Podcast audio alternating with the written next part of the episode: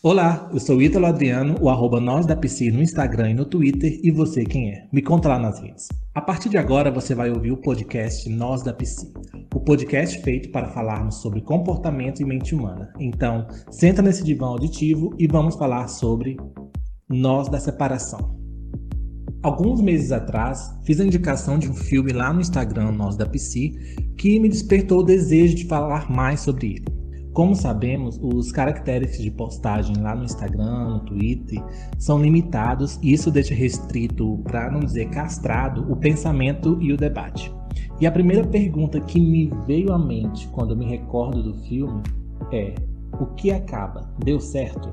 A separação existe porque antes dela houve uma união. Óbvio, né? Ou será que não? A própria palavra já nos diz que para separar é necessária uma ação. Quem está passando por esse processo de se desvincular de um outro não é fácil. Isso porque existem fragmentos da pessoa em você e isso é algo bom. Quando amamos alguém, é comum a gente absorver manias, palavras, gestos e gostos daquele que somos enamorados. O problema é quando esses fragmentos de amor, na verdade, são estilhaços aquilo que machuca e faz sangrar se forem retirados. Um relacionamento ruim é aquele que você não consegue se ver longe da pessoa, não consegue se sentir bem sem este alguém, porque isso mostra que você não se ama e deposita no outro um sentimento que nem você mesmo sabe o que é. E além disso, o relacionamento ruim é quando a pessoa te faz mais mal do que bem gosta de te colocar para baixo, é agressiva, verbal e fisicamente, e você acha que essa pessoa precisa mudar muita coisa para que tudo fique bem. Mesmo assim, você acredita que é o alquimista que vai fazer uma transmutação nessa pessoa, certo? Uma revelação. As pessoas mudam, mas não por vontade sua, e sim pelo desejo de mudança que ela mesma possui. E as separações, elas acontecem por várias e várias situações. A maioria delas ocorre por cansaço de esperar uma mudança de quem você é. Coitadinha ou coitadinho de você, né? Não. As coisas ruins dessa pessoa estavam ali o tempo todo. E foi você quem aceitou essa pessoa com os defeitos e qualidades.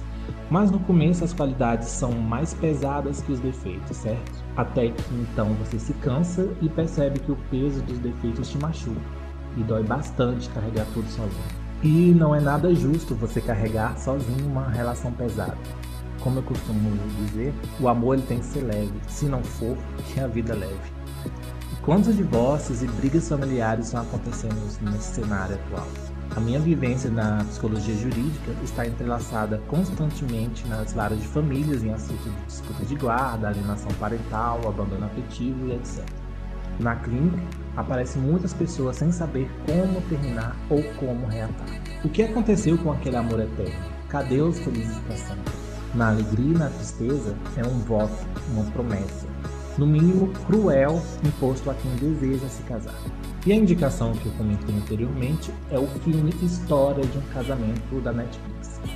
Nele nós somos convidados a entender o que leva à ruptura de uma vida a dois que um dia foi tão sonhada e agora passa por questões desequilibradas.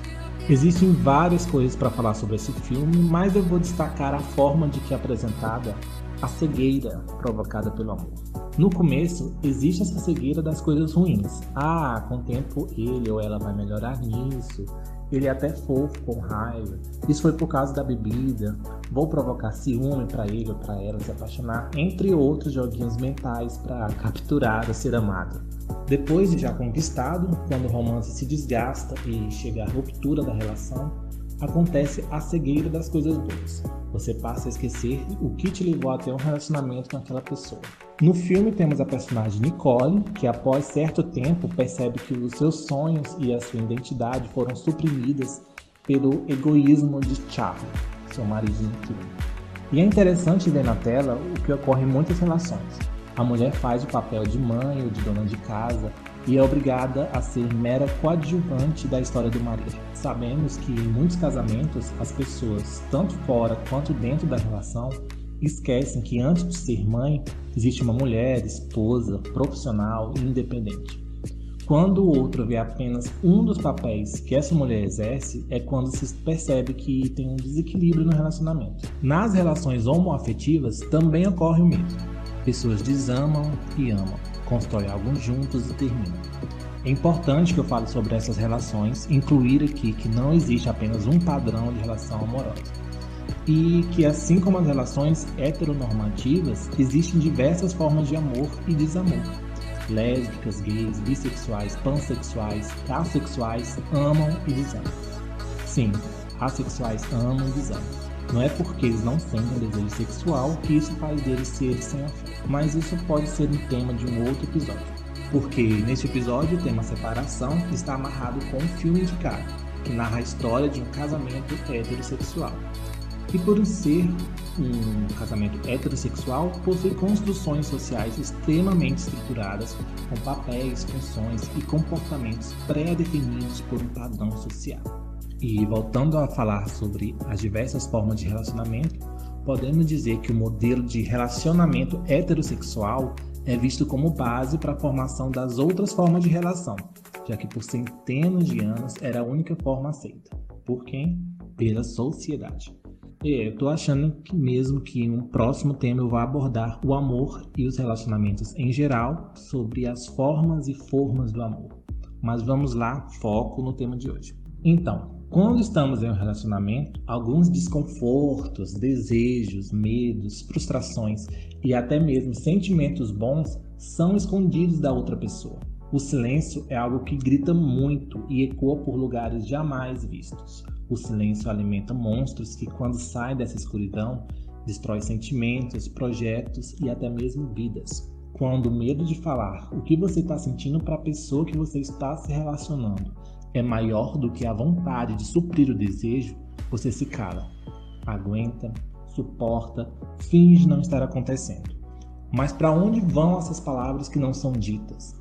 São elas que alimentam esses monstros. E são vários os locais habitados pelas palavras não ditas. Muitos não sabem porquê do rápido ganho ou perda de peso, ou alergias, dores de cabeça, dor no corpo, mas isso pode ser sintoma daquelas palavras que ficaram guardadas por algum motivo. Nos relacionamentos, as palavras não ditas sintomatizam em traições, perda da libido, perda da admiração, perda do diálogo, da lembrança do começo, é, da perda do porquê continuar, desconfianças, agressões e diversos sintomas que surgem daquele famoso nada ou tá tudo bem. Eu gosto muito do trecho de uma música da Peach, água contida, que diz: O que já não me serve vai embora, e assim eu fico leve. Esse trecho diz muito do efeito de você colocar para fora o que te incomoda, o que te angustia, o que você queria ter falado, mas não conseguiu. A outra pessoa precisa saber.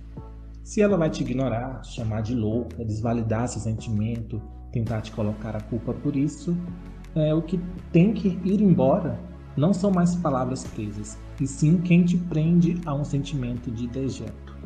Pode não ser fácil para você. São vários os motivos que te impedem de dizer não, sim, quero, não quero, não gostei disso, gostei, e até mesmo um caloroso vá se fuder. E não existem fórmulas prontas. Mas você pode parar e se perguntar: o meu medo é falar ou já saber o que o outro vai responder? Você dá conta de escutar? O que fazer com a resposta do outro? Que tal aprender a deixar para lá esse cadeado invisível que colocaram na sua boca para você sempre não dizer? Eu gosto bastante de sempre deixar claro que tudo na vida, quando se trata de ser humano, existem estruturas. E boas relações são estruturadas com respeito, confiança e diálogo. Para dar certo, é preciso que as pessoas da relação caminhem juntos para construir ou reconstruir esses três pilares. E o diálogo, como vemos no filme, existia em diversas situações, menos no sentimento de Nicole. Ela assistia calada a ruim do seu casamento e tudo aquilo que a deixava infeliz. Mesmo se separando, ela enxergava Charlie em toda a sua nuance de bom pai e boa pessoa. Quando enfim ela se coloca como uma pessoa, Nicole explode e desaba. E é muito doloroso saber que o fim acontece mesmo quando tudo deu certo. Porque sim, deu certo, por um tempo, não para sempre como os outros impõem nas escrituras, sejam elas religiosas ou em contos de fada. E você que está ouvindo isso agora, eu espero muito que me fale sobre o que achou do filme lá no Instagram. Não quero nem gosto de dar spoiler, e como na vida, você tem que experienciar para poder sentir algo. O filme vale muito a pena ser apreciado com um olhar crítico e reflexivo. Na verdade, o próprio nome do filme é um grande spoiler. A história de um casamento, que teve seu início, meio e fim. Tudo o que o grande motor da vida chamado tempo nos oferece. Uma narrativa em que você faz uma aposta. E é essa aposta, chamada relacionamento, que você arrisca e aguarda o tempo. Um certo sábio um dia me contou sobre o tempo. Eu era imaturo demais para entender, ansioso demais para esperar. Talvez ainda seja, mas o próprio tempo me ensinou e ensina a esperar, a tentar, acreditar e saber a hora certa de terminar. E essa foi a sessão Nós da Separação. Me sigam no Instagram para me contar o que você achou e me escreve lá. O que te impede de se desligar? Agende a sua sessão de análise e vamos juntos experienciar a liberdade de viver sem certas amarras silenciosas. O link está lá na bio do Instagram. Hoje a gente fica por aqui.